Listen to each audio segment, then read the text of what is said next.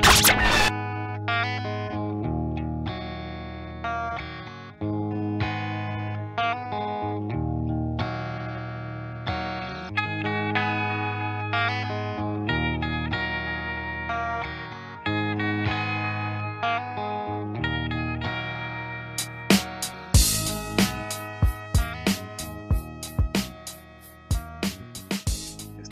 Ya en el quinto, séptimo, no sé qué día de, de cuarentena. El país se cae a pedazos. Depende de tu ciudad. Menos mal. Aquí, al menos donde yo vivo, en Ambato, está medio todo tranquilo, aunque corren rumores de que hay contagiados y todo, pero por cifras oficiales no dicen nada. No, pues eso no van a decir nunca. Ojalá esté todo tranquilo acá en Quito. Parece que está medio controlado el asunto también, ¿no? O sea, yo sí soy el de la idea de que toque esperar un poco a ver qué, qué pasa. Pero yo creo que la cosa, o sea, estamos en un camino regular. O sea, no es que, no es que todo se vaya al carajo. Estaba igual y en las aproximaciones estaba visto eso, loco. No sé vos qué opinas de eso, sí. Conociendo Quito, el, el- donde estaba el primer caso de coronavirus, yo creo que lo, han- lo han manejado bastante bien, ¿no? O sea, porque al final hay, no me acuerdo, como aproximado de 50 infectados, me parece. Una comparación de Guayaquil, que están casi todos ahí. O sea, yo creo que eso se debe a un milagro de que el alcalde de acá el- y actuó como tenía que haber actuado alguien así, que ni al- de golpe cortó y dijo, no, señores, estamos en cuarentena. Ah, Y fue como algo que no, yo no esperaba, así que actúe tan rápido. El man actuó de una, sí. Según los datos oficiales que tengo aquí, Pichincha tiene 50 casos confirmados con el corte de, de hoy día 21 de marzo de 2020 a las 17 horas. 50 Ujú. infectados. Le sigue, o sea, de, de menos a más. Eh, le sigue Claro. Guayas, que está con 397 infectados. Ajá, seguido por Los Ríos con 22, Azuay con 19, Manabí con 9, de ahí sería Loja con 5, Chimborazo, no, Bolívar con 5 igual, Chimborazo con 4, Morona Santiago con 3, Sucumbíos con 3, Imbabura con 3 también. ujú, Esmeraldas con 2, Esmeraldas. Ajá, el oro con 2 también. ajá, y Santa Elena con 1, si no me equivoco. Y Santa Elena, que me quito el sombrero ante ellos estando ahí al lado de Guayas. O sea, claro. Pero igual yo creo que esas cifras son un poco engañosas, loco. Porque llega un punto donde sí, ya tenemos 532 confirmados, pero también se nos dice que hay 1.231 personas en un cerco justo para esto, 200, 870 en casos de sospecha, o sea que no se confirman aún. Pero igual, o sea, es como que hasta cierto punto, si en Guayas, en Guayaquil principalmente, ya este virus ya no es de un trans, ya no se transmite de persona a persona, sino ya está en el ambiente, eso implica que hay más afectados, tomando en cuenta que el, el test para descubrir esto públicamente cuesta 80 dólares en un medio en los hospitales públicos o 250 en los privados. No hay mucha gente que te pague 250 para irte a hacer un examen para ver si tengo esto. Y tampoco hay que la. O sea, yo sí digo que hay por lo mínimo unos mil casos ya en el país. Mil casos confirmados, o sea, por el gobierno, están 532. Ajá. Corte de hoy día. Más los que no sabemos. No sé, no sé. Por ejemplo, aquí en, en Tungurahua estaba corriendo la, el, el chisme, si lo decimos así, de que, bueno, hubo esta situación de que en Chimborazo habían dos personas infectadas que eran extranjeros y no estoy mal de, de, de Francia. Sí. Y los trajeron para acá al hospital regional. Hospital regional se entiende como, como el, el hospital, o sea, el, el- el centro de salud eh, que rige a las cuatro provincias, al menos aquí en la, en la zona centro, Claro. en la zona 3, que sería Cotopaxi, Tungurahua, Chimborazo y Pastaza. Y obviamente tenían que venir para acá a, a hacer todo el tratamiento. Lo que yo me, me informaron por ahí es que la gente que trasladó a los, a los, a las dos personas de estas de, de Francia hacia el hospital regional de acá, jamás le comunicaron que eran pacientes con coronavirus. Entonces no tomaron las precauciones. Y por lo que me enteré por gente que, que conozco ahí que estaba trabajando en emergencias, eh, apenas se enteraron, cercaron emergencias del hospital regional. Entonces, yo pensaría que en, en ese espacio deben haber habido siquiera unas, como bajo unas 30 personas. Sí, es lo más probable. Y es aquí en los, igual, eh, los oficiales no, no aparece Tungurahua. Y no, han no, dado pues un, es que igu- igual tampoco comunicado. se sabe. Claro, también saca un comunicado de que miembros de las Fuerzas Armadas están infectados, pues no dicen en qué destacamento o en qué provincias, solo están infectados. También hay que, Exacto. es que está, Entonces, me- es que sí está medio extraño. Igual el ministro de Trabajo renunció hoy así estaba porque viendo. dio, La de educación porque también, dio parece. La positivo. de salud, pero. Claro, ¿Ah, la serio? salud también. Claro, o sea, el de el Andrés Madeo, que es el ex ministro de Trabajo, él, él dice que dio positivo para el COVID-19. En cambio, la y su, claro, y su renuncia es por de, un paso al costado por su enfermedad, para no dañ- para no seguir infectando, porque todo esto. Pero la renuncia del ministro de Salud es como que la más importante porque ella renuncia y en su carta dice que ella se va por no tener los, porque no existen los medios necesarios ni el apoyo de la autoridad competente. Y, y eso es como Entonces, un ¿de poco sospechoso. Claro, es justo eso. Y también hay que tener en cuenta que hoy el gobierno sacó al mediodía un comunicado de que el Ecuador es el primer país latinoamericano en, en mejor inf- infraestructura para manejar el COVID. Después viene Argentina y México. Y tres y cinco horas ¿Quién dijiste que después sale la lugar? ministra. Ecuador, nuestro país está, está en primer lugar en esa cosa, sí. A nivel mundial. Y después sale, la- claro, a nivel latinoamericano. Ah, ya, ya. Porque mundial decía, no, mucha maravilla. Y Después de ese comunicado sale la ministra y dice que no hay los medios suficientes. Así que o el Ecuador es un país bien preparado, pero no tenemos los medios, o qué pasa con, con el resto de Latinoamérica. Y es como lo, lo foco.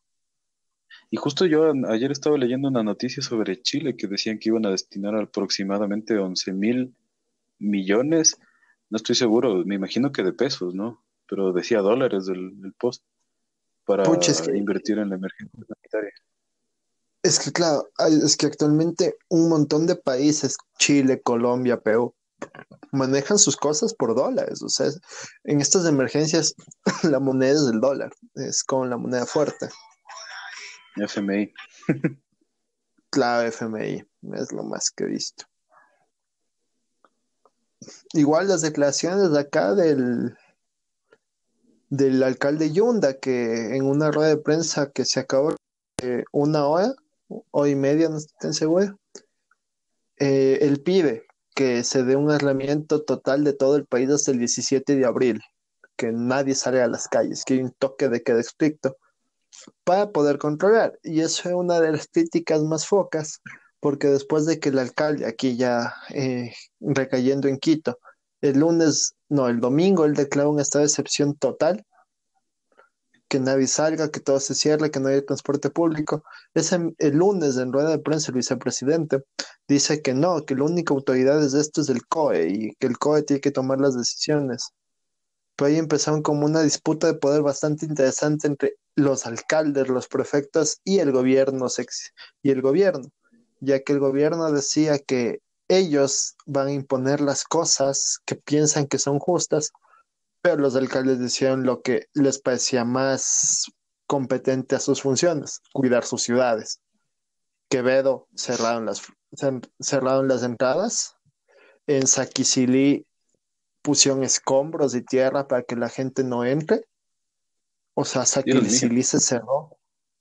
Ajá, sí, y el alcalde, yo escuché una entrevista del alcalde y era eso, que ellos cerraban porque no querían que el virus entre, que nadie entre ahí porque tenía en cuenta que salí, que Saquicilí es, es un poblado rural. Si aquí en Quito, en Guayaquil, que son ciudades grandes, las urbes gigantescas, hay tan, tanto infectado y con medidas de seguridad, asepsia completa. En, un, en una zona rural eso yo creo que sí va a ir, que se va a desbordar y pues cerran sus fronteras. Sí, pues igual el acceso a algún a salud, ¿no? O sea, delicada ahí en zonas rurales. Claro, aquí en las grandes ciudades tenemos un montón de medios de transporte para poder conseguir en una zona rural que un subcentro de salud con dos médicos que están haciendo la rural pero no es que sepan en zona rural en todos ¿no? Claro en, en la rural hay al que le toca, le toca. Y no es que sean así médicos con gran experiencia, a veces son estudiantes, veces pueden ser los mejores médicos, pero las condiciones y a las, no sé, es como que tienen muchos impedimentos para realizar su función médica. Y eso yo creo que no es el tema de hoy, que sería el anuncio del gobierno los 200 dólares a los artistas y que se dé conciertos por internet para evitar esto. ¿Y vos qué opinas? Tocando ese tema, tocando ese tema, no sé cuándo salió esto, esta disposición, el 19 de marzo, o sea, hace... ¿eh? Hace como dos, tres días. Tres días, sí. 19 de marzo del 2020 a través de un video que compartió en su cuenta de Twitter, el ministro de Cultura y Patrimonio Juan Fernando Velasco explicó que los beneficiarios del programa Desde mi casa serán 200 artistas y que cada uno recibirá 200 dólares. Velasco añadió que grabó el video para explicar algunas confusiones y malas interpretaciones que se han generado sobre el programa que lanzó el Ministerio de Cultura y Patrimonio. ¿Qué sucede con esto? No sé si tú viste ese video. Eh, no, no, no. Es como que estado en otras cosas, en aislamiento voluntario o involuntario en esta ciudad, donde hay toque de queda y como que oportunidad en eso. Lo que he hecho estos días es verificar que un montón de artistas, cineastas, en, su gran mayoría, han su contenido. O sea, películas ecuatorianas fueron libres. O sea, tenemos un montón de películas yo calculé que entre unas de 27 a más películas están totalmente gratuitas para que la gente, para que los ciudadanos de a pie como nosotros podamos ver, porque no es que el no sea tan famoso. Claro, tenemos un montón de películas súper famosas como Prometeo Deportado, Qué tan lejos, Elena en Bus, Ecuadorian Cheetah. También me toque a mí. Claro. No sé si Rata Ratones y Rateros de estar. Eh, justo tocando ese tema, yo hice un post hoy día de mañana que me levanté, desayuné, me puse a ver Facebook. No sé, últimamente entro a Facebook y me muero de las iras o me deprimo. y justo encuentro un post en una página, eh, en un grupo de Facebook que se llama Empleas, Ofertas y Trabajos Ambato, Quito, Latacunga y Riobamba. ¿Ya?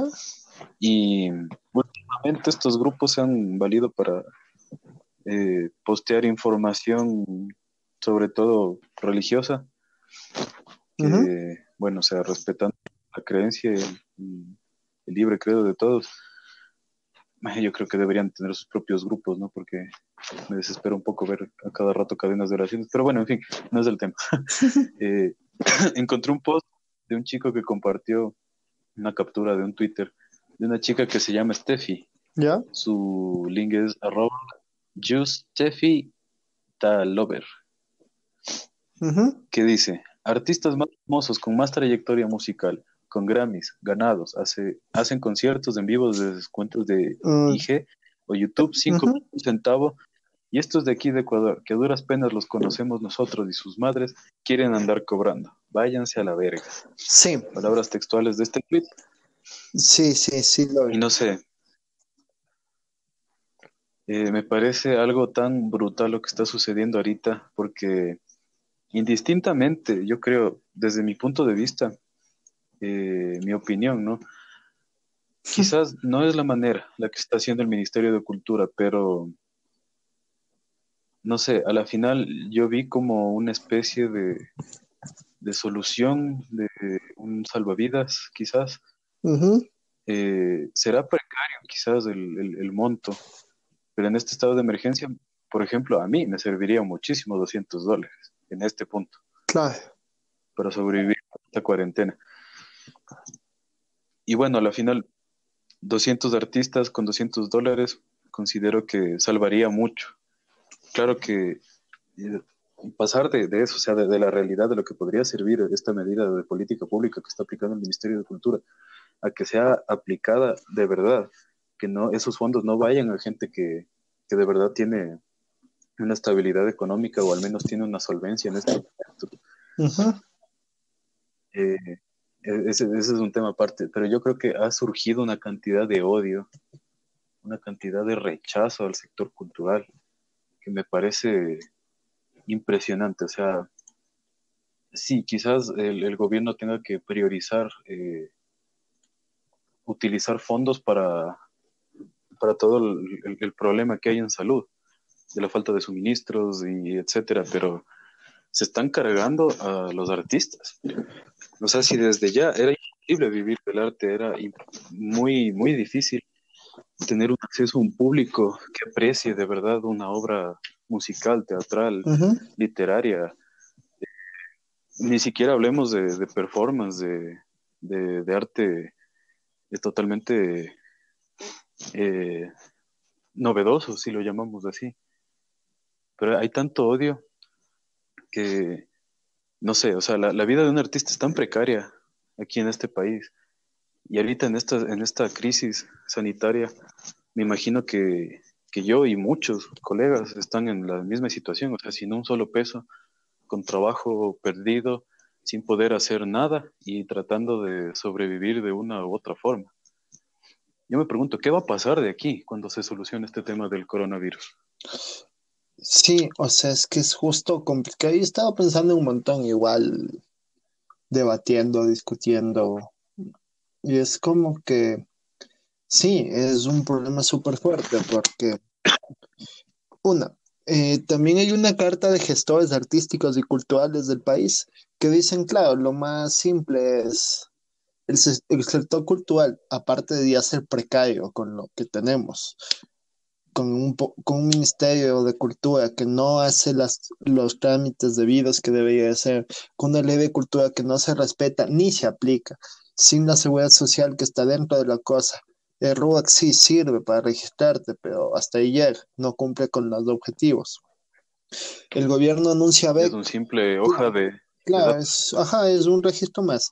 El gobierno anuncia por varios correos, si, si está registrado tal vez le llegó un correo de becas para que termine, para doctorados, terminar carreras artísticas, sí. Pero ¿de qué me sirve eso si es que en estos, si en estas emergencias tipo cuarentena, alguien de teatro, alguien de performance, un músico, un pintor, digamos, aterricemos a, los, a, las, a los señores y señoras que trabajan en el ejido vendiendo obra pictórica, los cuadros. yo les, vamos de ahí, un mes sin trabajar es un mes que no se va a comer. También hay un rechazo. Es que, Ni siquiera un mes, o sea, es, es que ellos puede ser un día. Claro, es que es justo eso. Eh, la gente está, hay un montón de gente que es igual, no es sector cultural. Eh, la gente que vive al día, un artista actual en el país, en- acá en Ecuador, se- nosotros vivimos al día, no es que tenemos un sueldo fijo, no tenemos una seguridad de hoy me levanto, pinto una obra y me van a pagar lo que me demora haciendo esta obra. No, uno se levanta, pinta la obra y, y si puedes vender ese mismo día, lo vendes. Y sobrevives una, dos semanas y sigues trabajando.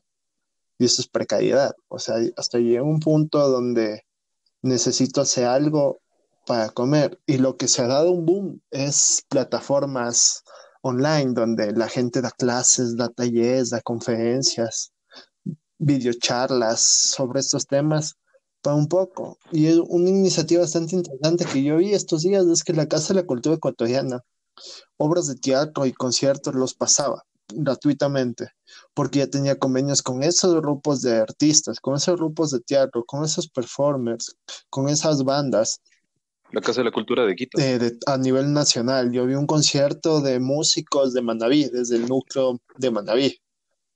Igual del- desde el núcleo Loja pasaron una obra de teatro, igual acá en el Teatro Prometeo. Era sin público, era grabado y si quieren pueden entrar a ver los posts de estos días. Y es eso, pero también tenemos la contraparte. Eh, no sé, un tal señor Douglas Bastidas de Kansas, que el señor puso que es un lujo compartir escenario con John Peter Music allá en Quito, porque yo no me quedo en casa, alguien tiene que salir. Virus no lo mata, porque ya él murió haciendo referencia a su canción. Y hasta cierto punto es como que hasta ahí llegan, hasta en esto, en hasta, hasta en estas crisis están las amistades, o sea, si yo Sí, es, es eso, es eso que yo me temía con el programa del ministerio. O sea, Claro.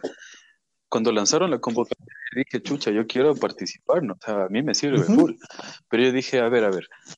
Primero, yo estoy con un problema con el Ministerio de Cultura ahorita, con fondos concursables. Yo fui beneficiario y hasta el día de hoy no puedo solucionar ese tema por inoperancia de los mismos técnicos, del mismo Instituto de Fomento a las Artes y del mismo ministerio, Ujú, por resoluciones del mismo Juan Fernando Claro, Y, y por otro lado, yo dije, a ver, si yo postulo, lo más seguro es que no me den. ¿Por qué? Porque a quién le van a dar esos fondos. De seguro es a gente que va a atraer la atención, a gente que ya tiene una carrera, que ya tiene una marca, o sea, que ya es una marca en sí, su, Claro. su, su obra, su nombre. Tú dices Douglas Bastidas. Me cagaría de risa que el mismo Juan Fernando Velasco tenga un concierto en este proyecto. O sea, yo, yo no me ría. Es, yo creo que eso está más que visto, que el señor ministro va a decir, bueno, yo también soy músico, doy mi concierto gratis, pero que mi concierto va a ser el más importante.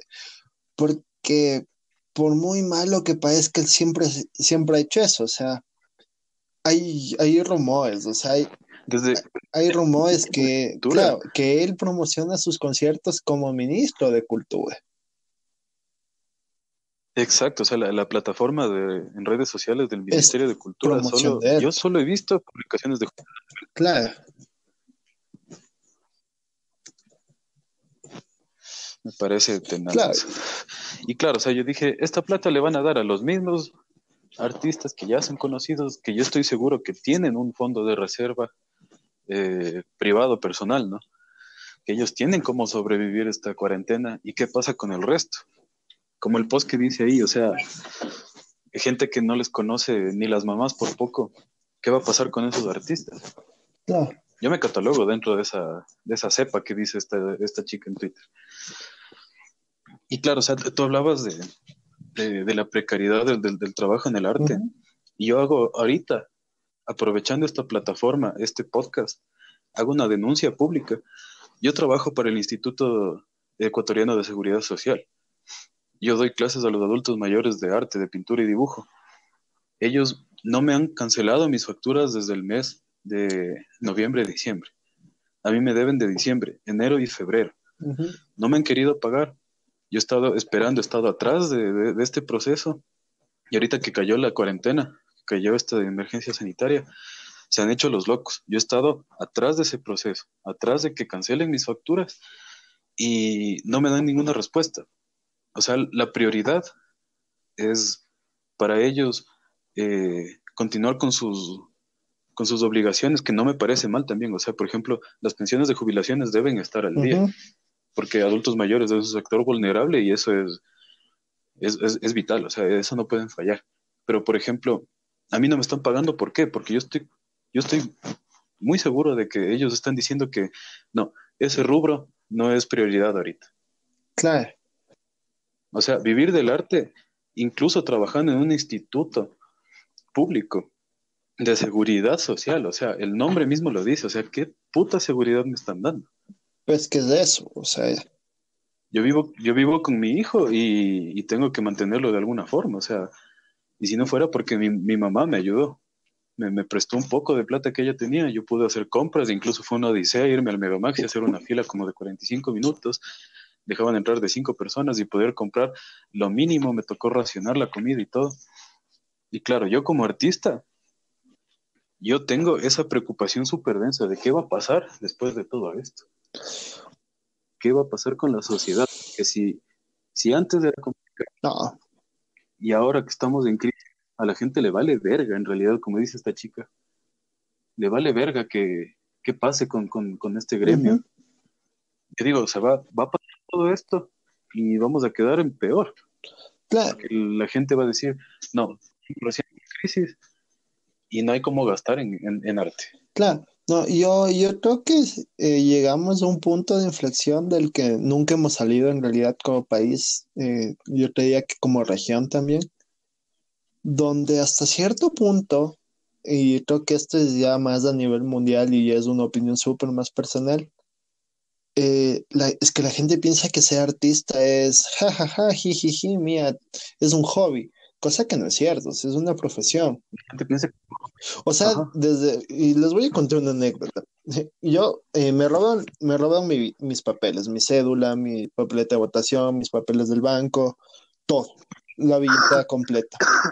Y yo dije, bueno, voy al registro civil, saco turno y actualizo de una vez mis datos. Ya me, ya me de la universidad, tengo mi título universitario, está registrado en el CNCID hago, pido el turno, pago el valor, no recuerdo que eran 15 dólares, creo. Eh, me acerco a mi turno, espero como dos horas y media. Me siento, eh, me dice, le digo, sí, ¿sabe qué? me atendió una chica, le digo, ¿y sabes qué? Me roban los papeles, quiero sacar mi nueva cédula. Y hice la denuncia acá, aquí está mi copia de la denuncia en la fiscalía. Y me dice, claro, eh, ¿quieres actualizar de una vez tus datos? Le digo, claro, yo traje mi título del CNCID, mira, aquí está y coge, lee, y lo único que hizo es, eh, ¿qué profesión es? Y le dije, soy artista. Y la man solo me quedó viendo con una mirada de, oye, ¿qué, qué, me dijiste? ¿Artista? Y le dije, sí. Y en ese momento solo regresa a ver y le llama al supervisor y le dice, oye Juan, eh, este chico dice que es artista, cagándose de la risa, así riéndose.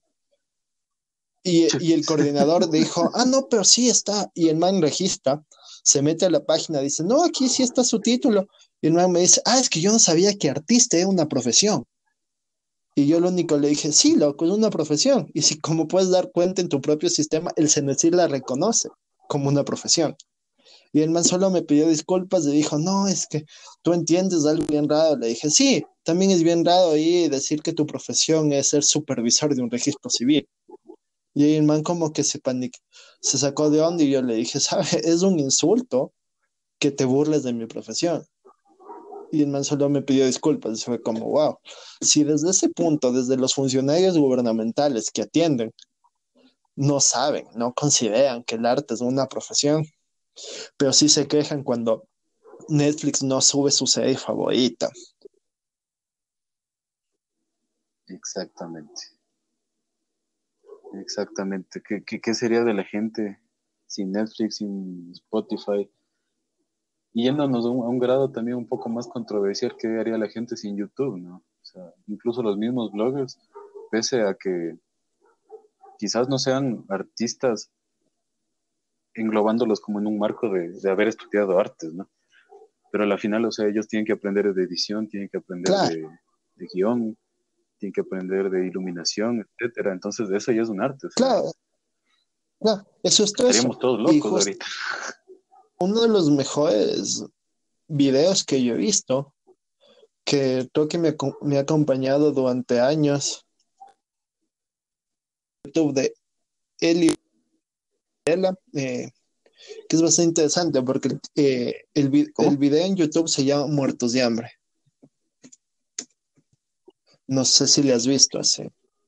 Ya. Es, eh, es de Elio González.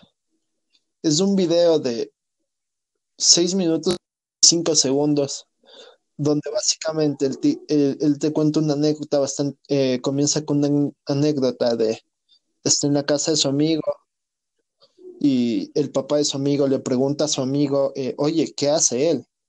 Y le dice, bueno, eh, él es guionista, él, es actor, pero también hace guiones, hace videos, hace cortometrajes. Y le empieza a explicar como la profesión de un artista. Y el señor solo responde, va, un muerto de hambre. Y de ahí como que comienza a entrar en esto. Y él te dice las cosas súper bien dichas. Eh, y una frase que a mí me impactó un montón en mi vida profesional es, eh, hay que recordar que no seríamos nada sin Chillida, sin Los Simpsons, sin Marlene, sin Futuama, sin Cervantes, sin El Quijote, sin, no sé, Las Meninas, sin Picasso, sin Dalí. Y también recordemos que después de todo esto, antes de que todo esto exista, existió un muerto de hambre que le, que le dedicaba todo su tiempo en esto. Y eso yo creo que es lo más importante, que es la profesión peor maltratada. Es como lo que decían los antiguos, es la profesión de, la, de los siete oficios y las catorce necesidades, que a nosotros nos toca aprender a hacer de todo. Claro, o sea, cuando tú estudias arte te dicen, no, es que el artista, el artista produce y puede saber un poco de gestión, de cuadoría, tiene que tener contactos. Sales de tu vida profesional y lo primero que te das es con una pared gigante que se llama Estado. Después, amistades. Si tú no tienes las amistades correctas, no tienes como ese capital cultural, ajá, no haces nada. No haces nada. Te van a bloquear. Pero hasta ahí llega un punto, volviendo al, al coso del ministro el señor Juan Fernando Velasco es un músico, fue presidente de la SAICE, la, de autores y compositores. Él es cantautor, o dice que es cantautor. Aún no se comprueba si es o no es. Pero hasta cierto punto, si él no hubiera tenido el apoyo de su familia, recordemos que su mamá es Vilma Salgado, todos sabemos ese personaje quien fue dentro de la política nacional, le den impulso, llega a ser ministro. En el tiempo que va de ministro, salió en una salió en anunciar que el Ecuador va a tener un ámbito cultural de economía naranja. De eso llevamos un año y aún no se aplica.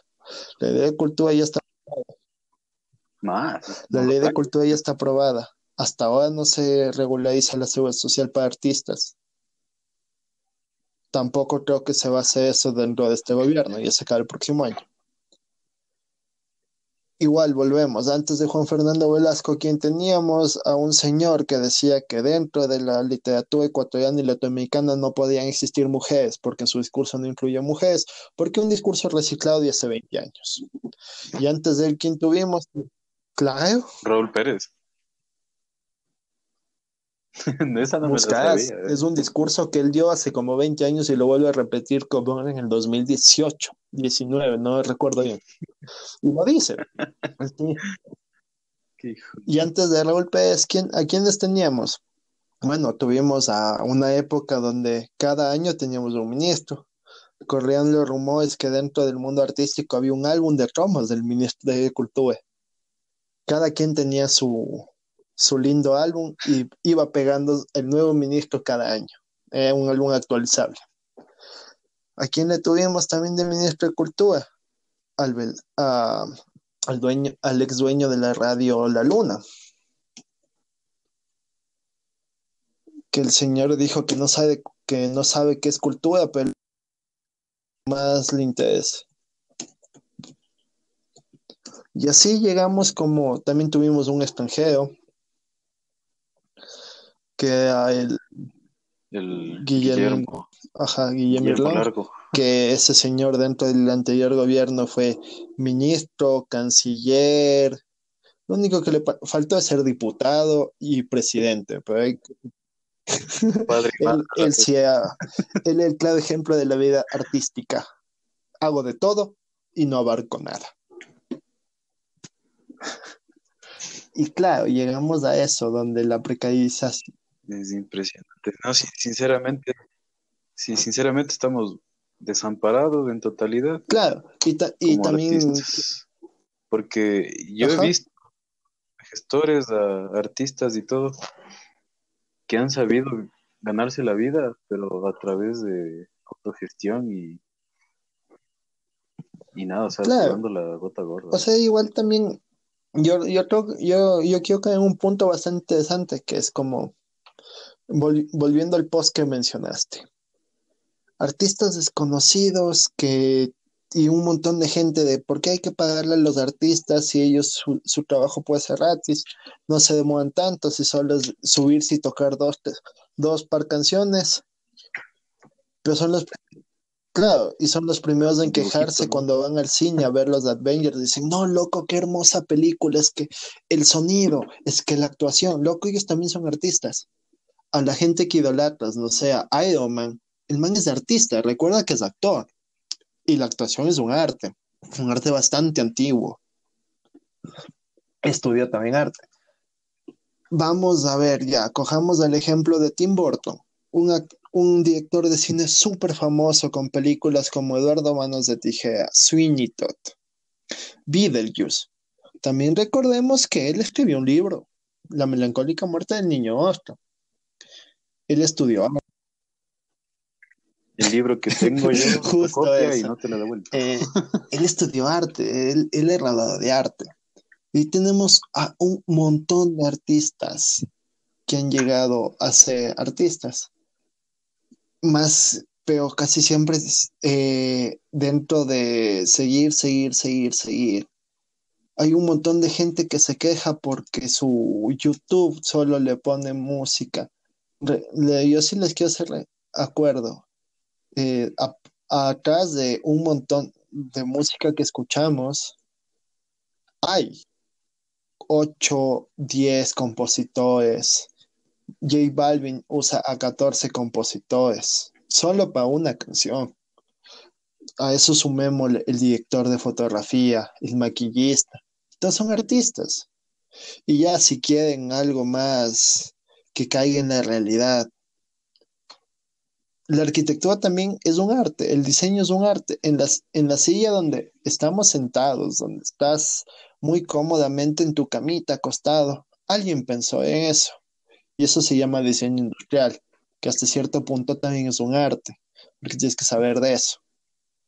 Y eso es como que, claro, Y hay un libro incluso pasaron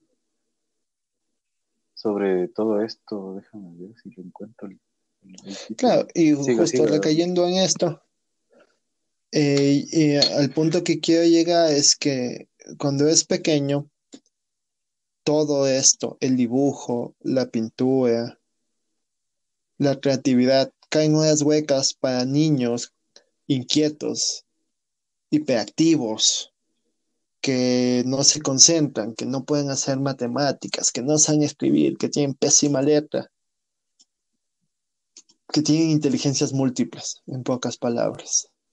Y es como que desde ese punto, desde vos a los tres años, tres, cuatro años, justo antes de que entres a la escuela, todos tenemos una imaginación y dibujamos así. Te sientas y dibujas y te conectas, claro, y te, con- Claro, y te un conectas con tu dibujo. Y si quieren ver algo así, recayendo ya en algo más conocido para no, no divagar ni hablar solo en supuestos. Dentro de la película, la última de Wonder Woman, la animada, Bloodlines, hay un cortometraje de 10, 15 minutos, que es justo eso, la muerte del cómic de Sandman, conoce a Vincent, un artista atormentado por sus demonios. Y la historia es bastante simple, porque Vincent es el típico artista que está frustrado, no sabe qué hacer, y se le presenta esta chica gótica que es la muerte. Y al final Vincent logra eso y se da cuenta que la inspiración siempre estuvo con él. Y es como un juego de manicaísmos bastante interesantes entre la muerte y la inspiración. Les recomiendo que lo vean. Y justo eso, o sea, eh, el, el paisaje que tú ves, todo lo que tú ves está pensado, porque dentro de la arquitectura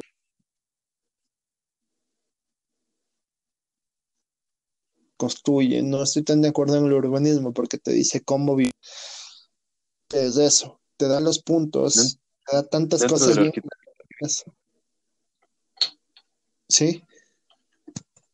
Dentro de la arquitectura que dijiste.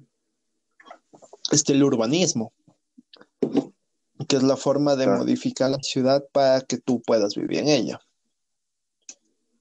Que hasta cierto punto es como la performatividad de tu cuerpo dictada por la calle. Si puedes pasar caminando pues mira aquí te vamos a poner un parquecito con tres. Se nos va se nos va la señal. Claro sí ahí sí te escucho.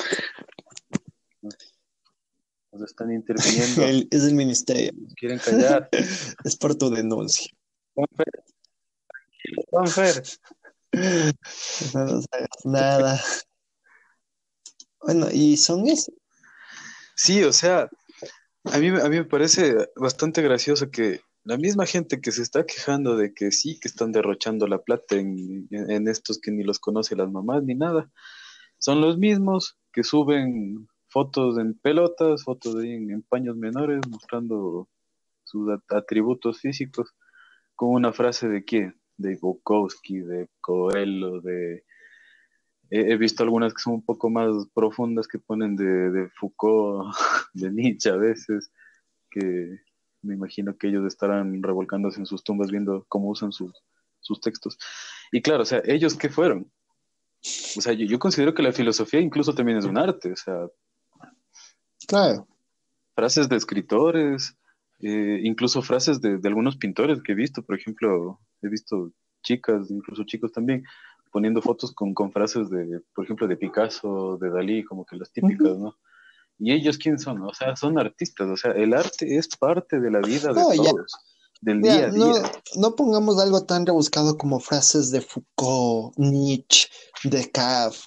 Vamos, vos entras a Facebook y lo primero que ves es un, al perfil de tu amigo con una máscara de la casa de papel una serie actuada y wow, la máscara es de Dalí, un artista. Y la gente no sabe. No, la gente sabe, pero se hace la pendeja. O sea, hay, hay que ser bastante sinceros. A la gente le molesta que un artista sea reconocido como artista y que su función social se vea fuerte, porque el arte es lo que te puede llevar a descubrirte o a, o a no estar solo. Y yo me pregunto, ¿qué pasaría si en esta gran cuarentena no tuviéramos ni internet con series de televisión para ver de animación de los 90 o los 80? Y solo tuviéramos luz de luz y tampoco tuviéramos libros. ¿Qué pasaría? Nos volvemos locos. No podemos vivir sin arte. Yo actualmente yo no podría vivir sin arte. Yo sin libros, sin literatura no puedo vivir sin series de Netflix tampoco, sin películas tampoco. Y todo eso es arte, somos... Hay, hay que ser también consciente. Incluso el mismo hecho de los memes. Es que los memes es un arte, o sea, es... Yo Sí, yo, me acuerdo que alguna vez me dio la intriga de que era un meme, o sea, porque escuchaba la palabra meme cuando recién empezó toda la, la vaina de los memes, ¿no? Escuchaba meme, meme, meme, y yo dije, ¿de dónde salió esa palabra, no? Y claro, me, puse a investigar. Y, o sea, eh, fue, fue un, proyecto una especie como que de, programa de investigación de un, tal Richard Dawkins. Él era científico y zoólogo y, y, él expone la, hipótesis de la memética, de la transmisión cultural. De ahí salió el término meme, ¿no? Eh, claro que era como la, exposición a, imágenes, como a información como que ultra micro específica, que eh, básicamente es un meme, que es, es una imagen con una frase o una palabra que ya te transmite un, contexto súper amplio. Y claro, eso se fue como que eh, modificando, ¿no? Porque este, este científico Dawkins eh, creó esto, o sea, esta, esta teoría, esta hipótesis en, en 1976. Y claro, obviamente, o sea, con el paso del tiempo y, tanto ya a, principios de, del siglo XXI, se tomó esta, esta estrategia, si lo podemos decir así, eh, para, para viralizar, para, sí, viralizar, ¿no? O sea, un, un contexto, una idea, un, incluso humor. Claro. al final es, eso ya, ya es una, una estrategia visual, es una, es una aplicación de la teoría de la imagen eh, a un contexto virtual y totalmente mundano. Es que incluso eso podría Sí. No, es que claro, ahí llega una parte bastante interesante de los momazos del arte, que es una página bastante buena, que al principio nació como satia de nuestras clases, de todo, de lo que vivíamos dentro de la facultad. Pero ya después de analizando bien las imágenes que se desarrollaban y se ponían ahí, para llegar a ser una, para poder reírnos de, no sé, un meme. Después de dedicar tanto tiempo en acabar su obra, su obra, al final se dio cuenta de que eran parte. Solo para llegar a ese punto, solo para llegar a esa conclusión, tienes que tener un bagaje cultural enorme para saber distinguir qué es, cuánto te cuesta hacer una obra, cuánto de esto. Igual lo de un artista millennial que llaman parte a todo que sí me molesta un poco. Esa es una, frase, un concepto de fanesca cooperativa cultural, por cierto. Claro, claro. Y algo que sí me molesta un poco es que actualmente vos vas a una galería y te encuentras un montón de personitas, así un montón de personitas llamadas artistas. Y, y tú te das cuenta de cuando alguien es artista por gusto, y porque le motiva y porque nos gusta ese arte. Y también te das cuenta de alguien que está en la galería solo por figuretear, porque lo primero que te dice es como, ja, es que estos son parte, loco. Es que no, no me llena. Y es como, loco, tienes que ver esto. Y, el otro día estaba leyendo una entrevista bastante interesante a una curadora en un libro de Hans Obrit que está bastante interesante que te dice que eh, la principal función de un museo es básicamente hacer que las personas sientan el mismo, la misma atracción al arte y al arte nuevo que expones que lo que siente el artista, porque el artista siempre, así la obra sea la peor del mundo, el artista siempre se va a sentir atraído a ver la obra, a criticarla, a ver qué, qué nos dice, qué, qué nos dice más allá de lo que está pintado, lo que está plasmado ahí, pero el artista siempre le va a gustar y a los museos. Pues tú vas a un museo y mínimo vas a encontrar dos, tres artistas siempre en una sala. Y eso es como que me quedó bastante siempre, en la cabeza. Sí, sí, siempre, siempre los que están parados enfrente de una obra, analizándola y conversando con la obra, ¿no? Porque al final una obra pictórica, eh, hablando de lo plástico, ¿no? Que creo que es lo más, eh, eh, no sé, etéreo que podría suceder. Es el diálogo que te genera, ¿no? La conversación. Y siempre la gente que está parada ahí o ha estudiado artes eh, de manera eh, independiente, a pese a que no lo practique, o lo ha estudiado o son artistas. Claro. Es que es eso, o sea. Y ahí yo, yo considero, y me gustaría tocar eso de, de, justo un libro que yo estoy escribiendo ya un par de años, que por bloqueos eh, intelectuales no avanza esa mierda. es un libro que habla, bueno, el, título que tiene ahorita es eh, El arte como, como una herramienta de supervivencia. Yo considero que todo el mundo, desde chiquitos, desde los niños, deberían aprender qué es el arte, cómo funciona el arte y para dónde va el arte y de dónde viene. Porque eso te da una capacidad de, conciencia, tanto social eh, como en muchas otras ramas, por ejemplo, en, incluso de salud, porque eh, hay gente que no practica arte, que no se considera artistas, pero eh, intenta hacer garabatos, intenta pintar algo como terapia, ¿no? Y, claro, o sea, yo considero que el arte es una herramienta de supervivencia porque eso te abre muchísimo la cabeza, te abre mucho la mente en muchos aspectos. Y al menos si es que tú te dedicas a estudiar artes, yo me acuerdo, Lucho, cuando estábamos estudiando en la universidad, eh, para mí era, o sea, un, gozo tremendo eh, poder ir a talleres, por ejemplo, o sea, porque aparte de estar en el aula estudiando con, con, grandes profesores que tuvimos, por ejemplo, el, Manuel Kickman, el, el, Gonzalo eh, y muchos otros, ¿no? El, Alfred Braille, o sea, donde esté el Alfred, espero que esté súper bien. Me imagino que está bien porque ese hombre tenía la mejor salud del mundo, a pesar de que ya tiene como mil años. No, claro. O sea, aparte de estar estudiando en teoría todo eso, aprendíamos sobre filosofía, aprendíamos de historia, aprendíamos de, biología, incluso, por ejemplo, bueno, si es que tú estudias arte eh, con, por convicción, yo creo que estudias eh, de verdad, o sea, muchas cosas. Por, por ejemplo, si a ti te gustan los insectos y quieres hacer ilustraciones de insectos, ¿qué tienes que aprender? Entomología, biología, cómo funcionan, ¿no? Algo que yo les digo a mis alumnos mucho, o sea, que ustedes puedan lograr algo en un cuadro, en un dibujo, tienen que saber cómo funciona y por qué funciona de esa forma. Porque yo les digo a mis alumnos, por ejemplo, dibujen un carro, y es la típica, o sea, ponen una cajita ahí de fósforos mal hecha y dos ruedas. Y digo, bacán, o sea, si lo analizamos desde el punto de vista de una teoría de la gestal, es un carro, obviamente. Yo lo analizo y es, y es, un carro, o sea, hasta un niño chiquito lo ve y es un carro. Pero si quieres representar un carro tal y como es, tienes que saber primero que un carro necesita cuatro ruedas para poder movilizarse, cuatro o más. Necesita un espacio para el motor, necesita el chasis, necesita un montón de, elementos más. Y entonces, ¿qué, qué, sucede con eso? Te toca aprender sobre mecánica incluso. Claro. En, ese, caso específico.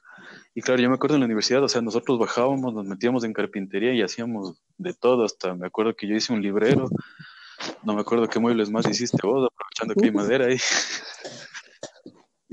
no sé, en metales, recuerdo que nos divertíamos full ahí, con la suelda autógena, con la suelda eléctrica, vos haciendo tu bicicleta que pesaba como 20 mil kilos, vendiendo cigarros con la suelda autógena. y claro, o sea, si te involucras en el arte, aprendes absolutamente de toda la vida. Y, y, eso sí me quedó bastante claro, eh, igual con las clases de teoría del arte, con el Alex Lenker, el Agustín, loco. El Agustín creo que fue uno de los profesores que más me marcó dentro de mi formación, porque recuerdo una frase que él...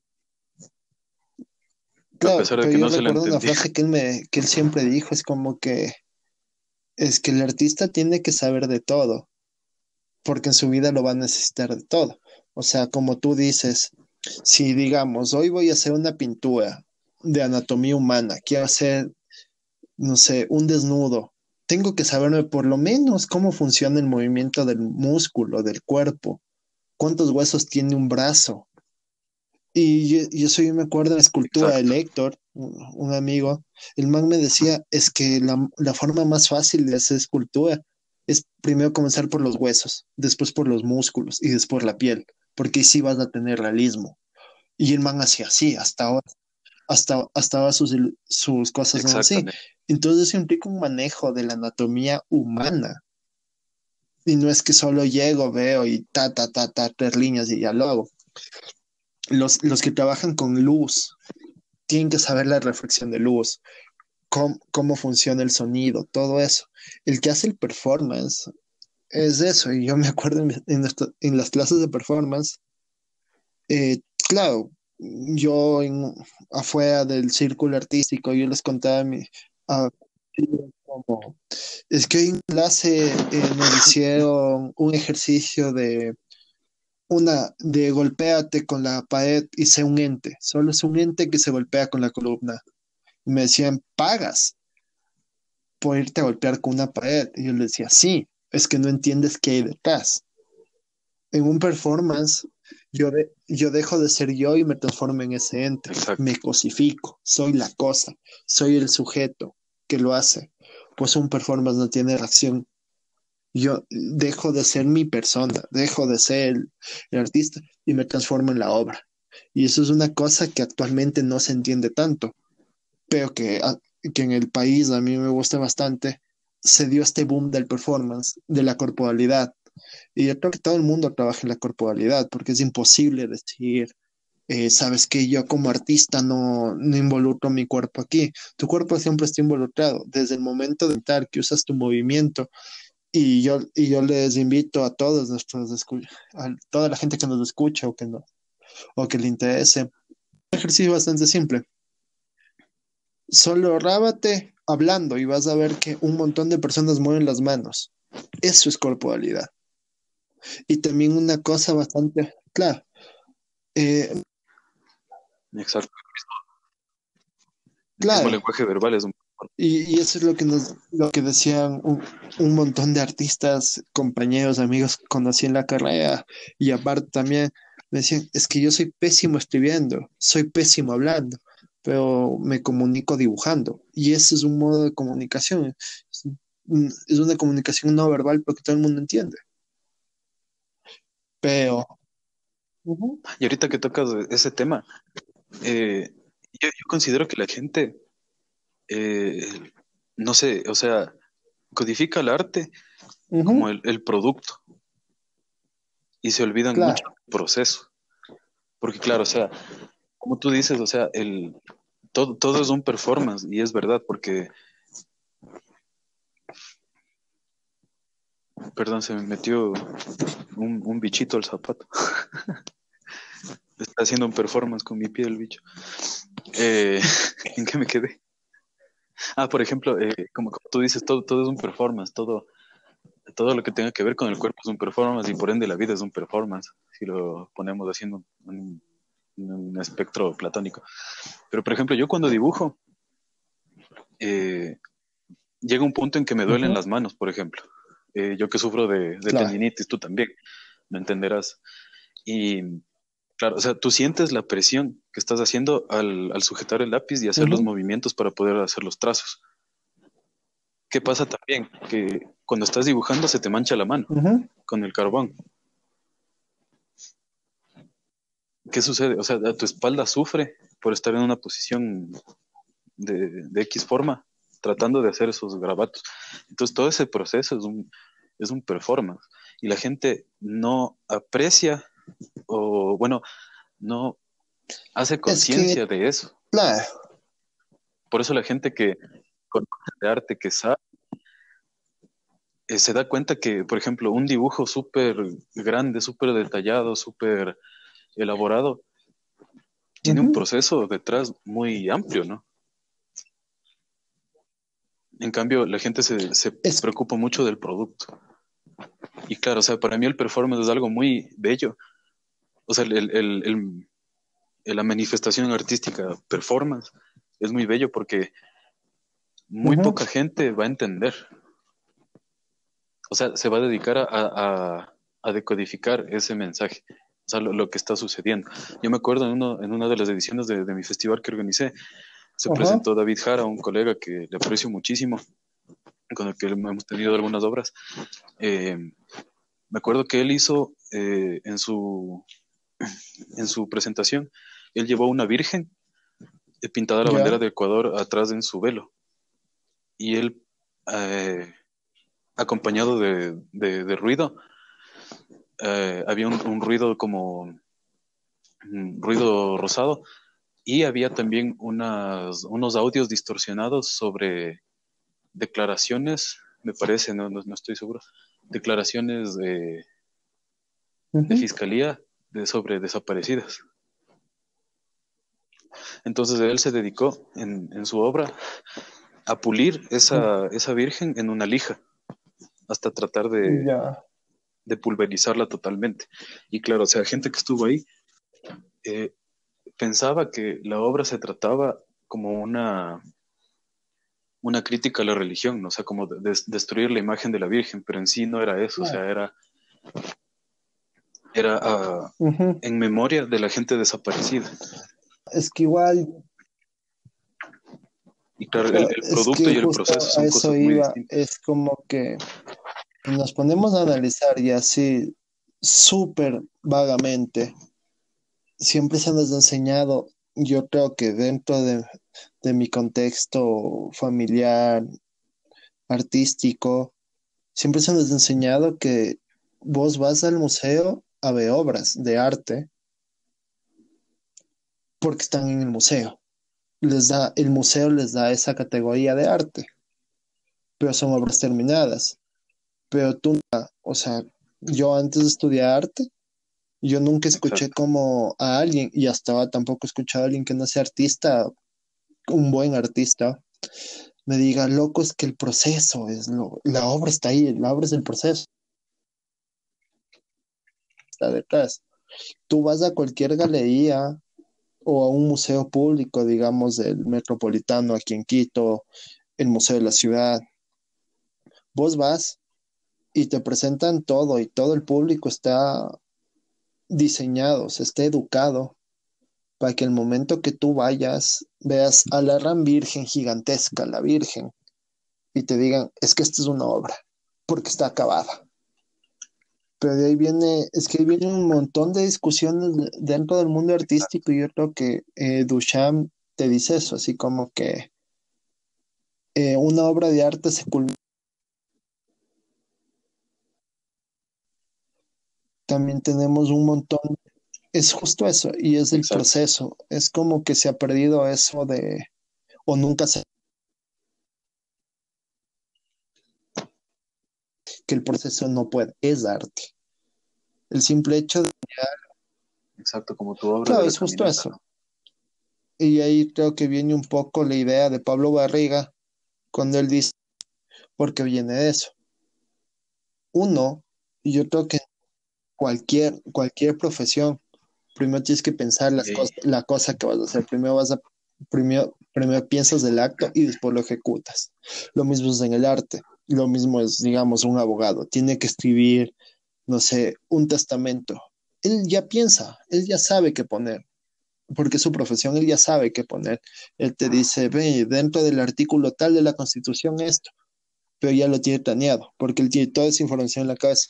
Lo mismo es el artista, cuando le dicen, oye, tienes que pintar un cuadro, te dice, claro, yo quiero con esta composición, quiero que tenga esta luz, porque ya le vi en mi mente. Ahí está la obra. Y yo creo que esto nos pasa a todos. O sea, yo no, no he conocido una persona que me diga, eh, oye, pensé esto, pero no sé cómo hacerlo. O la típica, es que en mi mente se veía hermoso y cuando lo hice no me gustó mucho. Es eso, es como el mundo de las ideas llevado a la ejecución.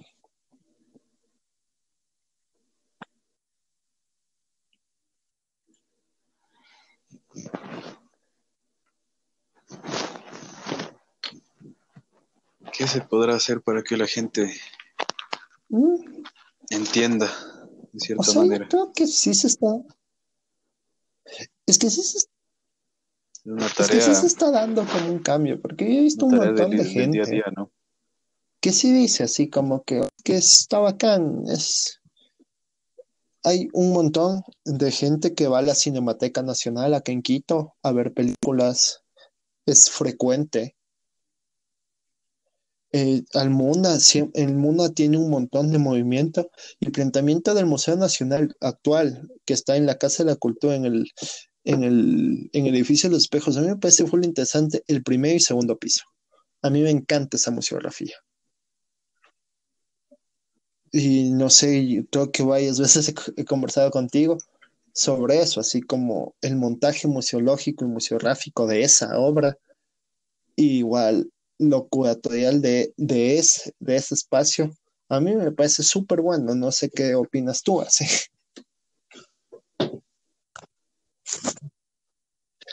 Eh, sí, el tercero como que tengo mis dudas ahora. Primero y segundo piso, dices tú. Sí, el, tercer piso no me termina de convencer porque a mí me parece que ahí pusieron como que chuta, nos, sobró todo esto, ya como vemos como sea en el tercer piso, pero al menos del primer piso, o sea, a mí me parece bastante encantador porque rompe con muchos moldes de lo que estamos acostumbrados aquí en Ecuador al menos. Porque hay obras, por ejemplo, eh, hay una obra... Eh, Joaquín Pinto, me parece que se llama. Ecuatoriano eh, del siglo XIX. Ya. O siglo XX, no sé, se está hablando tonteras. Y claro, al frente está, está una obra de la, de la escuela quiteña, o sea, son cosas muy, muy atemporales, ¿no? Y me parece que la distribución de las obras le da un, un, un, encanto bastante grande porque ves mucho contraste ahí. La iluminación está muy bien dada, eh, es muy cómodo caminar por ahí a pesar de que haya mucha gente. Tienes un espacio cómodo para poder observar las obras. Eh, a mí me encanta, por ejemplo, que, haya, por ejemplo, hay, hay, un libro sobre historietas que hizo Eduardo Kickman y al frente está un, el bastón de, el, cetro que, que, tenía García Moreno, o sea, son cosas muy contrastantes que a mí me parece muy, muy claro, o sea, a mí me parece bastante museográfica del, hermoso la distribución que tiene. Igual, el, el discurso que maneja me parece muy bien. Y me acuerdo que la primera vez que creo que cuando lo inauguraron, yo quería ver, así me acuerdo que estaba leyendo como una entrevista, no me acuerdo si a una mediadora o a la curadora de la exposición, y ella decía como es que sí, nosotros planificamos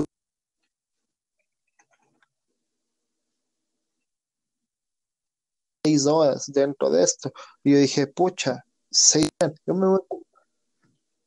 Claro. Se nos va la señal otra vez. Eh, no sé, yo la primera vez que fui me demoré unas cuatro horas y media en recorrer todo el museo, porque estaba, o sea, yo, yo, la primera vez que entré me maravillé, fue como que entro y yo ya conocí el Museo Nacional, o sea, como primer piso, un montón de figuras precolombinas amontonadas por cultura. Y yo dije, bueno, tal vez lo hicieron así. Voy y lo primero que veo son dibujos de, que hacen referencia a la huaquería de, de ciertas piezas de Manabí. Después, cuadros, de cuadros contemporáneos, siglo XX, un, un, tercer piso donde tienes obras de Viteri, Kickman, Galo Galesio, después un, el sol de la cultura tolita ahí. Sigue siendo una pieza central pero con ejercicios como que a ah, mía busca esta cosa dentro de la sala.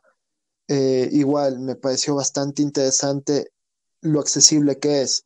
Tiene señalamiento para personas no videntes, un recorrido descriptivo de las obras, que es como una de las cosas que vi por primera vez dentro de ese museo, que vos te acercas con tu teléfono o con tu aparato, le pasas por cierto sector y el museo te explica lo que estás viendo o lo que no estás viendo. Adaptaciones a braille, cosas para subir en silla, la silla de ruedas. También me parecía como eso, es como que el museo estaba tan, está tan bien pensado en el primer y segundo piso. El tercer piso a mí aún no me cuadra un poco, eh, me gusta mucho algunas de las obras que están. Yo sí siento que es como que nos sacamos del sucio en dos pisos en el tercer piso intentemos recrear lo mismo, pero con más materiales en menos espacio. Es bueno, ¿no? Ojalá no digo que sea feo, no digo que Exacto. Eh, sea algo así, pero a mí sí me rompe un poco la temática de recorrido, así como que esto es un museo y esto es una sala. Ajá, es de eso. Sí, es como que te saca Y algo que me da mucho chiste sobre el MUNA, y yo me acuerdo que donde estaba el MUNA funcionaba el Museo de la Casa de la Cultura, ¿no? Y cuando decidieron llevar todas las obras al, MUNA, o sea, abrir el Museo Nacional, pasaron a las salas de atrás, la exposición que había de la Casa de la Cultura. Y si tú entras ahí, o sea, la, el recorrido pues para, mí se me hace muy cansado. O sea, me parece tedioso porque Ajá, yo, yo siento que es eh, justo en los museos de atrás de la Casa Cultura, el de instrumentos, cosas así, la, la sala temporal. Sí, o sea, son bastante interesantes, pero yo sí siento que es como que tenemos esto, tenemos este espacio y no queremos modernizar un poco nuestra museografía ni nuestra idea. Lo vamos a poner tal como se nos enseñó hace 20 años y así quiero que esté. En, en los instrumentos musicales funciona súper bien porque es un poco más didáctico por, la, por los instrumentos, vos puedes ir viendo eso. Pero ya dentro de la colección de la Casa de la Cultura yo sí siento que es como que algo, algo le falta. También me gusta, pero hay algo, algo que no me llama tanto la atención como el mundo. Exacto. Bueno, eh, también hay las salas de atrás que son de, de, antropología, que está eh, las culturas principales de Tanzania, de la costa de la sierra. Hay unas, unas pequeñas salitas, hay otras de la del carnaval, de la mamanera, eh, que, me parecen que están súper bien hechas porque es muy interesante entrar ahí. El, Salón de la Música me parece hermoso. Eh, me dio mucha pena la última vez que fui que prohibieron tocar el piano, el piano ahí del siglo XVIII, que está hecho con teclas de marfil y todo. Es, es, increíble de tocarlo. Y ya ahora ya no dejan tocarlo.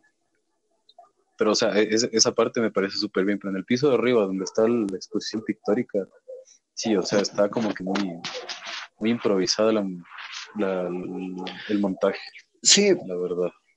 Es que yo sí, o sea, desde apreciación a mí me gusta, pero no me llama tanto la atención como otros, como otros espacios o otros, otras propuestas culturales. Se podría mejorar, sí, no sabría yo cómo hacerlo, pero sería hermoso que lo hagan. Igual, no sé, la cinemateca acá es una cosa bastante bonita. A mí me gusta un montón ir todo, todo el tiempo. Eso ya O sea, la cinemateca está ahí en la sala de cine, al lado de la sala de cine tienen como su espacio donde te puedes ver todo el registro fílmico nacional, o sea, gratuitamente. Tú vas y dices, oye, ¿sabes qué? Hoy quiero esto. Y te dan como el espacio para que tú puedas ir a ver, no sé, películas de 1920, 40, los 2000. Igual, si les interesa, eh, por esta cuarentena, eh, la Cinemateca Digital tiene, toda, tiene varias películas ahí que las pueden ver, que hay unas muy interesantes. Eh, ayer le estaba revisando y hay una colección muy, muy buena. Tienen como un montón de películas etnográficas, artísticas, de ficción. Oye, ¿no, no, está ahí esta película? Me parece que la hizo en slow motion eh, Alfred Braille. Eh, no, esas creo que están. No recuerdo así. Que hay una sobre la historia de los de los H, si no estoy mal, no me acuerdo. Es que tendría, es que eh, ahí en el registro digital hay un montón que a mí me, que estoy justo ahí viendo si es que puedo verme una, dos, algunas. Pero hay una que me llama muy, mucho la atención que es como los lo de los Schwartz, que es como que me gusta un montón la estética que le dan. Tendría que verme, la, no me la he visto del Padre Crispy, creo que es. Los Anguimas. Eh, tienen así un montón de, de películas de producción nacional. Que claro, uno dice, como es que voy a ver eh, producción nacional audiovisual? Y es como que, ah, sí, ¿qué vas a ver? No, no, hay un, no hay registro, no tenemos producción nacional, pero luego tú te das cuenta que hay un montón de cineastas. Eh, claro, ahorita justo está Sebastián Cordero, Fernando Miles, Tito Jaya, Tania Ermita, Víctor Arregui, Alfredo León, Jorge Ulloa de Enchufa TV, que es como la más famosa. Y justo, eh, y justo en, en, esta, en esta coyuntura sanitaria, eh, me di cuenta que un montón de personas pedían como, oye, tienes mi corazón en Jambo, feriado entre mar y una mujer desnuda de Camilo Luzuriaga, fe, eh, ¿cuál más? Pues el proyecto Bullying, Santa Elena en Bus de Codoashitan. Y ahí me di como cuenta que hay un montón de gente que consume producción nacional y yo y quiero caer en la idea de la producción nacional es muy buena en documental, en historias de, ficción aún nos falta un poco, pero el documental ecuatoriano es excelente. Este maldito país es una coproducción ecuatoriana con Brasil, creo que es, que es muy buena como documental. Y también hay una de, de Miguel Alviar que se llama Más allá del mall, que es como la explicación de su experiencia como cineasta ecuatoriano con Black Mama. Después de eso llega y hace un análisis del cine guerrilla. Yo les recomiendo mil veces, si se quieren ver cualquier película de cine guerrilla de Cedeño, a mí me gusta un montón. Y justo en Más, en más allá del mall mencionan que, lo que las películas que más se venden en la bahía guayaquileña son películas de cine guerrilla nacional hechas en Manaví, con, con actores naturales, gente que no estudia actuación, pero que le dice, oye, yo te doy 100 dólares, quiero salir en la película con armas de verdad, peleas de verdad. Y a mí me parece bastante interesante eso. Si pueden revisar la obra. Justo hablando de Fernando Cedeño, un amigo mío, colega, Astaroth González, él estaba grabando, no sé si habrán terminado su última producción, sobre cine guerrilla también. Era un proyecto bastante interesante. Para todos los que nos están escuchando, síganle a Lucho. Eh, vamos a dejar los, los, canales de aquí abajo en la descripción del, del podcast. Porque este hombre, para video, para metrajes y todo, se la sabe todo. Así que a mí me hablan chino a veces, yo estoy más perdido. Pero vale, vale la pena.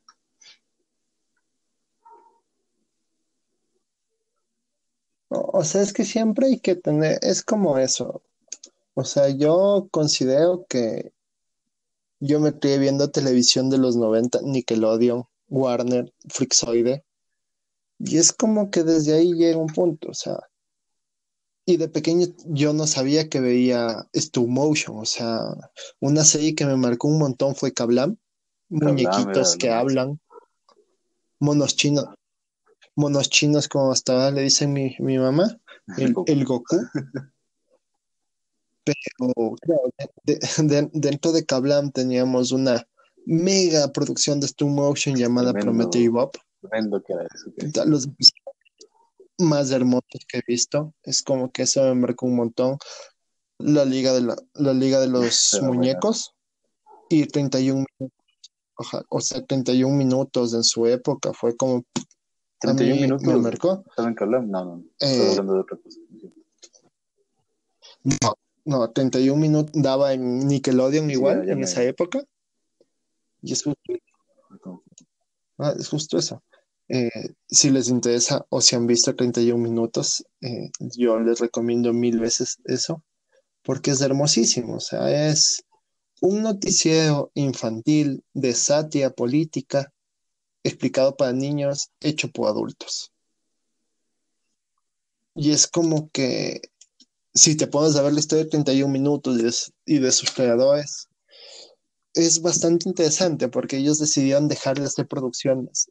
No, no quieren hacer más temporadas porque se dieron cuenta que la gente les amaba tanto, les gusta tanto, pero siempre con una crítica, o sea, siempre existe esa crítica. Y a mí me encanta eso es lo máximo 31 minutos. Yo justo eh, eh, esta, esta cuarentena, el otro día estaba buscando en YouTube alguna de, las series que yo veía de, de Chamo. Y había un, un, un anime que me encantaba de chico y yo le perdí el rastro, pero totalmente. Uno de niño como que no, no, no, no piensas en eso, ¿no? O sea, estás, estás en otra, disfrutas la, la serie. Se llama eh, Corrector Yui, no sé si tú la viste. Corrector Yui. Me acuerdo que... No, ¿me suena? Sí, me, me acuerdo que yo, yo la vi. me suena. Eh, no sé hasta cuándo habrán dado en, en, Cartoon Network, me acuerdo que yo la vi. Eh, se trataba sobre, sobre una chica eh, que habían unos softwares que habían creado y había un virus también. Era, una historia sobre, sobre computadoras, me acuerdo. Y esta chica, como que la, eligieron por casualidad para poder rescatar a, la red. Me acuerdo que le, dicen la red com en ese tiempo, o sea, en, la serie. Claro, estoy hablando de, antes del boom del Internet, o sea, cuando recién era totalmente primitivo.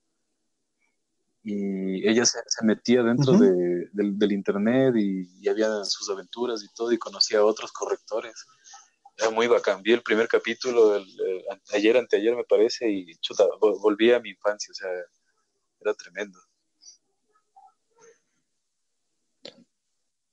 Es que hay un montón, o sea, es que hay un montón de ideas, de series, de programas que de pequeños, yo creo que sí veíamos, todo el tiempo veíamos, siempre, y, eso es una cosa bastante buena siempre se nos ha bombardeado con imágenes. Y ahí viene de cada uno si qué tipo de imágenes recibe, cuáles le gustan más, cuáles rechaza. Y ajá, porque hay un montón, digamos así. Hay un montón de gente que le encanta One le encanta Bleach.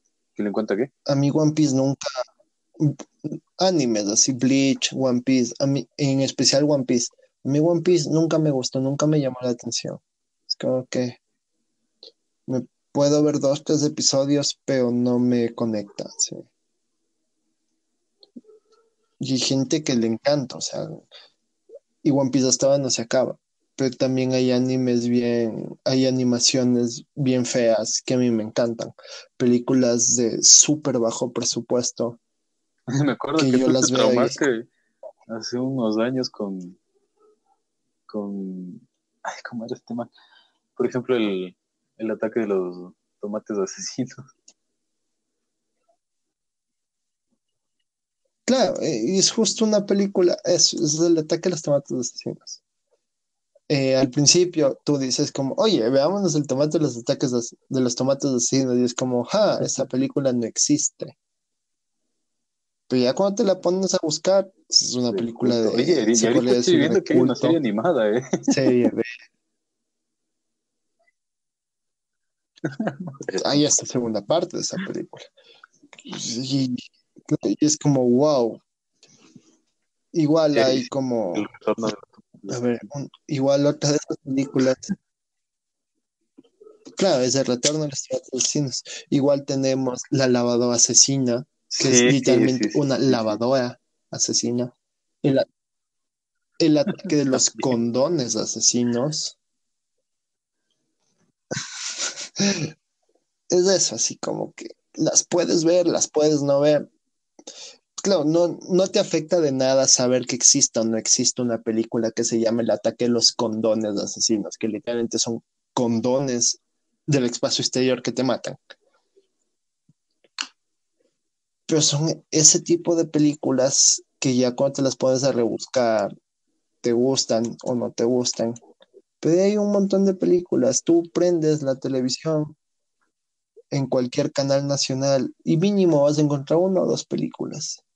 Eh, antiguamente, no sé si actualmente, pues, yo hablo hace unos dos, tres años, eh, el canal RTC, es, tiene su programa eh, de lunes a viernes, sábado y domingo también, tiene su programación de Fándula, La Rosa de Guadalupe, Walker Ranger de Texas hace, muchos hace mucho tiempo. Creo que mi papá estaba muy traumado con Bonanza. Bonanza. Y yo que este era lo más aburrido del mundo.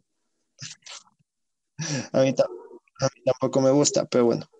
Eh, después de todo eso, tipo sábado, y no les miento, sábado 11 de la noche, daban una de las mejores series de, de películas de terror, Master of Horror, que yo al principio fue como que, no, es tal vez sea solo una película, un extraño momento de lucidez de, sus, de su programador.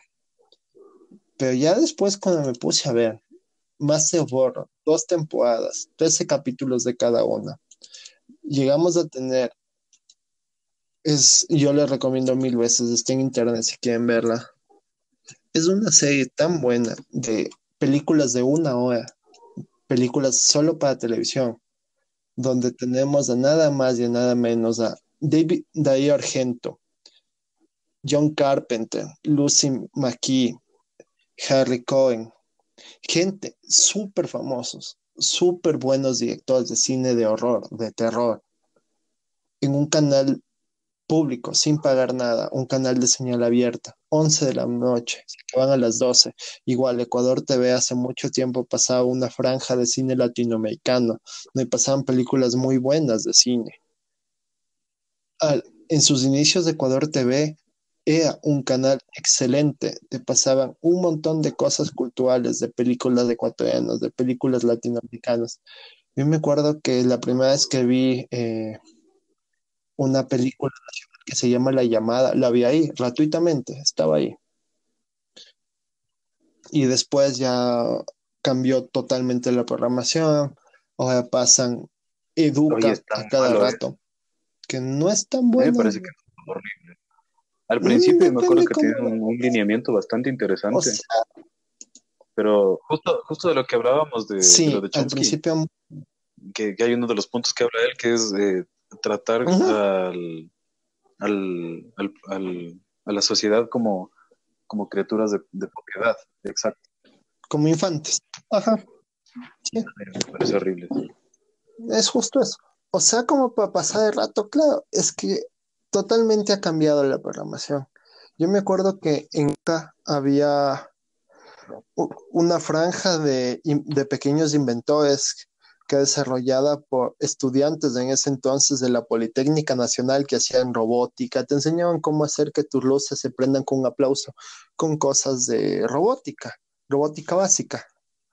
Ahora, seguimos teniendo la misma franja, pues una cosa totalmente distinta. mismo, mismos creadores, mismos actores, pues una cosa totalmente distinta. Ya es llevado a Niños, hoy vamos a aprender a conectar un enchufe a la luz sin morirnos electrocutados.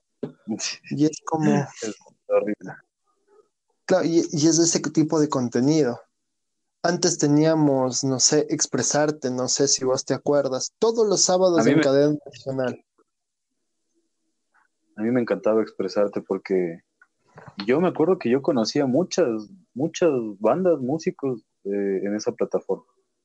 Claro, igual eh, Ecuador TV en ese entonces tenía la, franja de unísono. en unísono yo llegué a conocer un montón de bandas ecuatorianas que en mi vida había visto. Lo mismo que está haciendo actualmente en Radio, Cocoa, pero unísono. Unísono también tenía lo de encuentro en el estudio, donde tenemos, donde uno de los episodios que más me marcó fue verle a Luis Reda eh, en, su, en su nuevo proyecto en Luis Rueda y el Feosten Express cantando esqueletos, sin zapatos, pelo largo, barba, tocando en el estudio en vivo y después de una pequeña entrevista. A mí me marcaban esas cosas y, esas y ya no se ha vuelto. Yo ya no vi nunca más de esas cosas dentro del país. Ya latinoamericanamente, eh, Argentina tiene sus encuentros en el estudio, que es muy buen programa. Argentina. Sí, no sé si tú has visto así. Sí, eh, pero yo vi que hace como unos cinco años que ya no, han subido nada. No sé si todavía siguen grabando ellos, porque tienen conciertos excelentes de encuentros en el estudio. Ah, sí. De Uriaki, de El de Fito Paz no me gustó tanto. Eh, Versuit me encantó. El, el, de Fito a mí me, sí, me pareció flojo. O sea, una entrevista súper buena, pero a mí me pareció súper flojo. Sí, por ejemplo, eh, Pedro Aznar, eh, eh Versuit me, me, encantó. Ilia Kureki yo creo que fue de los mejores programas. Eh, la Vela Puerca, Rata Blanca incluso. No, claro. El de los auténticos. Los pericos, escuchar los pericos en, en ese audio. Es, es, una cosa. Alejandro Lerner, o sea, escucharle a él cantar. Intilimani. Intilimani también, Es así, cosas. No, no sé si aún exista, pero a mí me parecía el, uno de los mejores. Y sí, es como que, o sea, uno de los mejores programas que existía. Y si puedes verlo en, YouTube, si a alguien le interesa, están episodios completos, de dos, tres horas. estoy resentido, bajaron el de Versuit. no, ya donde subir, lo suben por partes también. Tremendo. Bueno, Lucho, creo que es hora de, terminar. Hemos hablado de todo hoy día. Sí, hoy sí fue un... Muy completito de este podcast. Un random de todo, así. sí, yo creía que eso es todo. Por mi parte, gracias por escucharnos. Cualquier duda, sugerencia, comentario, más que recibido nos eh, estaremos siempre pendientes de lo que nos lo que las demás personas nos digan. Y el diálogo es una de las cosas que yo creo que desde mi punto siempre voy a incentivar que es dialogar con todos es un diálogo ameno. Y es eso hay un montón de gente que no le gusta dialogar. Y sí bueno a la final como vi un post de ahora que, decía, ni, mi opinión a veces toma en cuenta, pero la, tuya, espero que al menos se nos tome en cuenta aquí en este podcast. Esto lo hacemos por, por gusto. Siempre hemos tenido conversaciones muy amenas con, con Lucho, que se nos ha ido horas de horas de horas de horas conversando y, Días y decidimos por fin grabarlo de alguna forma y compartir, ¿no? Siempre me parece interesante lo que hemos conversado. Y bueno, eh, este es el, podcast piloto de, este proyecto de Gesio, de Hugin y Mooning, una marca que tenemos con Luis Yepes y su servidor Lardobris. Esperemos vernos pronto y que esto se escuche hasta el fin del mundo. Hasta una próxima y nos estamos hablando. Hasta luego, que estén bien y que descansen.